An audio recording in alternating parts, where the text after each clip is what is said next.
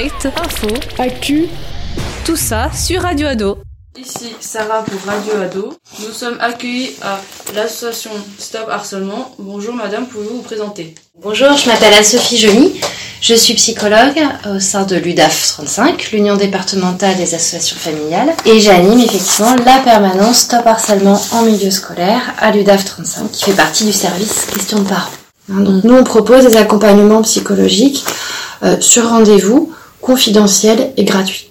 Le harcèlement se définit comme une violence répétée qui peut être verbale, physique ou physiologique. Pouvez-vous nous dire des exemples? Peut-être pour commencer, je voudrais juste dire qu'on peut tous à un moment donné ou à un autre dans nos vies être pris dans une dynamique de harcèlement à une place de victime ou à une place parfois d'auteur aussi, ou de témoin. Hein, ça peut arriver à tout le monde. Ça dépend plus du contexte, qu'est-ce qui se passe dans ce groupe-là, que des fragilités ou des problématiques de chacun. D'accord? C'est un contexte. Donc on peut tous être à des places à un moment donné dans une dynamique de harcèlement. Après, effectivement, vous avez raison, le, harcèlement, ça consiste à, avoir une attitude, une ou plusieurs personnes, à l'encontre d'une ou plusieurs personnes, avec des violences effectivement répétées. Mmh. Euh, des violences verbales, euh, donc des insultes. Hein, euh. alors les insultes, ça peut aussi partir sur des caractéristiques physiques, hein, t'es grosse ou euh, voilà, euh, t'es trop petit ou t'es blond ou t'es brun, enfin voilà, euh, ou insulter la famille, ou voilà des, insultes comme ça.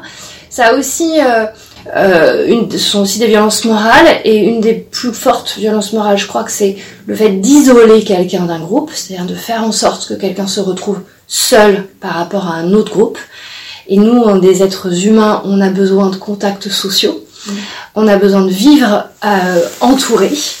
Et une des plus grandes violences, je dirais, morales, c'est de, c'est l'isolement, en fait. Hein, c'est de se retrouver tout seul, banni, au banc des autres. Et puis de violences physiques, alors là, ça peut être des coups, mais ça peut être aussi euh, des coups de pied, être poussé dans l'escalier, du racket, du vol, ça peut être des menaces, enfin, c'est assez variable. Euh, le, le, fait d'être aussi... Euh, de, commettre aussi des violences par l'intermédiaire d'un ordinateur ou d'un portable sur les réseaux sociaux euh, ou par un blog, euh, voilà, et, d'être dans la même chose, l'insulte, euh, ou filmer une scène, par exemple, bah, de violence physique ou de violence verbale, d'affrontement verbal, et de la publier ensuite sur un réseau social, c'est aussi une violence morale et une violence physique euh, parfois, euh, quand c'est des coups qu'ils ont filmés. Et en fait, le nombre de vues euh, à l'extérieur constitue vraiment une violence et une atteinte à l'intégrité psychique d'un individu. Hein. Le cyberharcèlement, c'est aussi une autre manière d'être dans ces violences-là. Et c'est un type de harcèlement plus récent. La question du cyberharcèlement? Ouais, oui. ouais, c'est plus récent. Bah, disons que ça vient avec l'évolution des nouvelles technologies. Le cyberharcèlement, il peut exister tout seul. Par exemple, une publication d'une vidéo hein, ou une publication de, messages insultants euh, sur Internet. Euh, peut-être que ça n'existe pas en, vrai, je dirais dans la vraie vie euh, à l'école, par exemple. Il y a juste, on va dire juste entre guillemets, hein, il y a juste cette publication-là. Mais ça constitue quand même du harcèlement si ça se répète et, et, notamment, et, et si aussi c'est, comment dire, c'est vu plusieurs fois ou plusieurs milliers de fois. Hein, l'intensité, l'effraction, on va dire morale, elle est aussi grande quand on est sur des insultes comme ça, quand c'est vu et, revu et re-revu par un, grand nombre de monde. Avez-vous des conseils pour arrêter le harcèlement? Alors le harcèlement, oui. Euh, le harcèlement, souvent, c'est une, une situation où il y a toujours quelqu'un qui est toujours le même, sort perdant, et il y a une relation d'emprise, toujours le même qui sort gagnant. Hein, il y a une relation dominant-dominé. Et souvent, ça manque de tiers. Aux enfants ou aux adolescents, j'ai envie de leur dire, euh, parlez-en à des adultes à un adulte de confiance, quel qu'il soit, que ce soit un adulte de l'établissement, que ce soit un parent, que ce soit un professionnel à l'extérieur, ou, ou même un oncle, une tante, euh, peu importe, mais parlez-en. On ne sort pas tout seul d'une situation de harcèlement, surtout quand le harcèlement a duré depuis un petit moment déjà euh, et qu'il y a vraiment la relation de domination qui s'est installée. On a besoin d'avoir des tiers, d'autres personnes pour que ça s'arrête. Alors, ça peut être des témoins, ça peut être des gens du même âge qui viennent s'opposer, mais c'est pas forcément facile hein, de solliciter les témoins eux-mêmes, ils ont peur. eux-mêmes ils ont peur d'être pris à partie, ils ont peur d'être des représailles aussi, euh, donc ils n'osent pas forcément se positionner. Donc faire appel à des adultes bienveillants à qui on explique vraiment la question des enjeux, la domination, etc., c'est important. On ne se sort pas tout seul d'une situation de harcèlement, surtout au milieu scolaire. Euh, c'est pas parce qu'on est faible qu'on n'y arrive pas. Hein, c'est pas parce qu'on n'a pas les ressources qu'on n'y arrive pas. Euh, c'est parce que par définition, c'est une, une, relation de domination. Et donc on a besoin de faire intervenir du tiers extérieur. Donc ça c'est vraiment un conseil que je donne. Parler, c'est déjà commencer à se sauver. Que dit la loi sur le harcèlement? Est-ce que c'est puni par la justice? Oui, le harcèlement constitue un délit euh, pénal. Il n'y a pas forcément une spécificité par rapport au harcèlement scolaire. Très souvent, au jour d'aujourd'hui, on voit des plaintes qui sont classées sans suite. Ce qui est important de se comprendre, c'est que la justice euh, des mineurs n'est pas la même que la justice des adultes. C'est normal, hein, du fait de l'immaturité propre euh, aux, enfants. Hein. Savoir que c'est pas péjoratif dans ma bouche du tout, mais notre cerveau, il est fini à 24-25 ans. Donc, euh, on est encore dans du grandir. et, et très souvent, quand les victimes portent plainte aujourd'hui, elles sont déçues par la justice qui est rendue parce qu'elles ont l'impression qu'elle n'est pas à la hauteur des souffrances qu'elles ont subies. Or, une convocation par un officier de police judiciaire, une convocation devant un juge, ça fait déjà valeur de sanction pour la justice des mineurs. Donc c'est important de comprendre ça. Euh, oui, c'est un délit pénal, euh, mais le harcèlement au sens large du terme et pas forcément le harcèlement en milieu scolaire ou entre jeunes. Et parfois, c'est du coup un peu plus compliqué de faire la preuve de l'intention de nuire, de faire la preuve, vous voyez, hein, ça, ça fonctionne comme ça à la justice. Donc, faut être bien au courant de tout ça avant de porter plainte. Est-ce que c'est quelque chose qui arrive souvent d'être harcelé et quel type d'harcèlement? Euh, on considère euh, aujourd'hui qu'il y a à peu près 700 000 jeunes en France qui sont harcelés.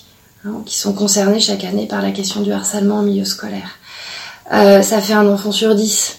Hein, sur une classe de 30, euh, on, fait le on, fait le calcul, ça fait que 3 hein, dans leur scolarité, un jour ou l'autre, seront concernés par, par la question du harcèlement. Donc oui, le harcèlement, il est répandu. Il concerne tous les établissements scolaires. Il n'y a pas d'établissement scolaire plus préservé qu'un autre. Même quand il y a euh, des euh, des, des, équipes, euh, j'avais dire anti-harcèlement constituées au sein d'un établissement, euh, ça n'empêche pas des dynamiques de groupe d'évoluer vers des questions harcelantes.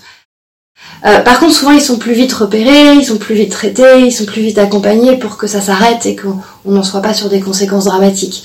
Hein, donc oui, ça concerne plein d'enfants.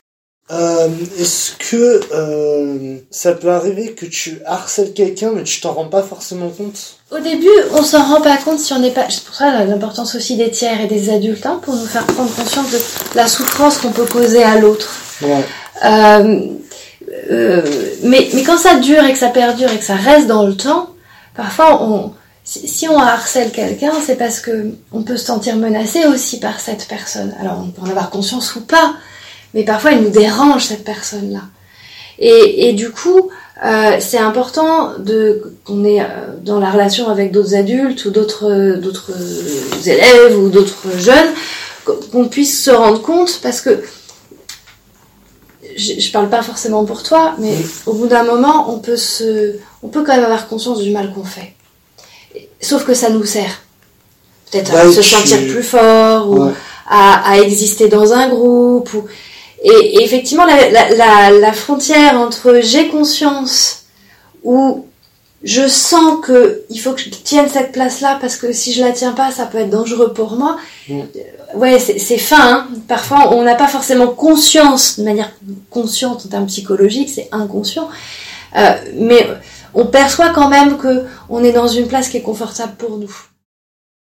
Poser des questions, c'est euh, t'es où, tu fais quoi, etc. C'est pas la même chose quand je parle de, de harcèlement. oui, ça peut être harcelant, je suis d'accord avec toi. Ça peut être, chaud, ça, peut être pénible. Mais c'est pas tout à fait la même chose que d'être en permanence sur la question de l'insulte. Mm. Ou la question de la stratégie d'isoler un individu par rapport à un groupe. Hein, ou être sur, sur des coups.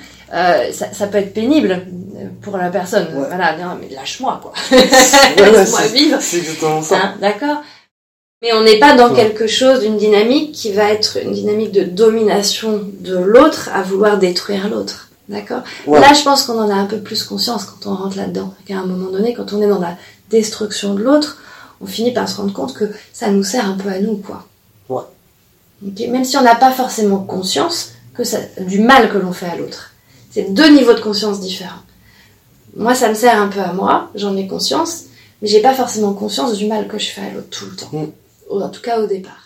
Que fait votre association pour aider les personnes qui viennent vous voir? Alors, nous, on propose euh, une journée par semaine, donc tous les mercredis, une permanence de consultation. Ça veut dire que un psychologue, euh, en l'occurrence moi, une psychologue donc, euh, propose aux jeunes et aussi à leur famille, si les jeunes le souhaitent, des rencontres pour les accompagner sur la question du, des dynamiques de harcèlement. Soit les jeunes sont aux prises avec une situation harcelante en ce moment et on les aide à résoudre la situation en faisant appel à des tiers aussi, hein, justement, avec l'accord du jeune, bien sûr. Soit on vient aussi euh, proposer d'être accompagné psychologiquement pour réparer les conséquences du harcèlement. Parce que quand un harcèlement a duré plusieurs mois, hein, je parle de 3, 4 mois, il y a toujours des conséquences psychologiques. Donc c'est important euh, de, de venir euh, bah, accompagner un jeune à se sortir aussi des croyances sociales, sortir de la peur, des, de la honte, des émotions, pour pouvoir euh, se sentir mieux dans ses baskets, tout simplement. Hein, donc nous, on propose des accompagnements psychologiques euh, sur rendez-vous. Et c'est Confidentiel et gratuit. intervention dans les écoles? Dans les écoles, on peut faire des interventions, mais plutôt à destination des adultes. D'autres associations à Rennes, comme Liberté Couleur là, ou Arroeven, peuvent intervenir auprès des jeunes. Nous, on va plutôt proposer des conférences, des tables rondes ou des groupes de parole euh, auprès des adultes, donc des parents euh, ou parfois des professionnels aussi des établissements scolaires. Mhm. Hein, donc on va plutôt intervenir en soirée pour expliquer ce que c'est que le harcèlement, comment on le repère, quels sont les signaux envoyés de souffrance aussi par les jeunes, comment on peut accompagner une situation. On va, s'adresser plutôt aux adultes par rapport à ça? merci pour cette interview, euh, Madame Sophie Julie. Je vous en prie, très bonne fin de journée. Merci. Au revoir. Au revoir. Direct, info, Actu, tout ça sur Radio Ado.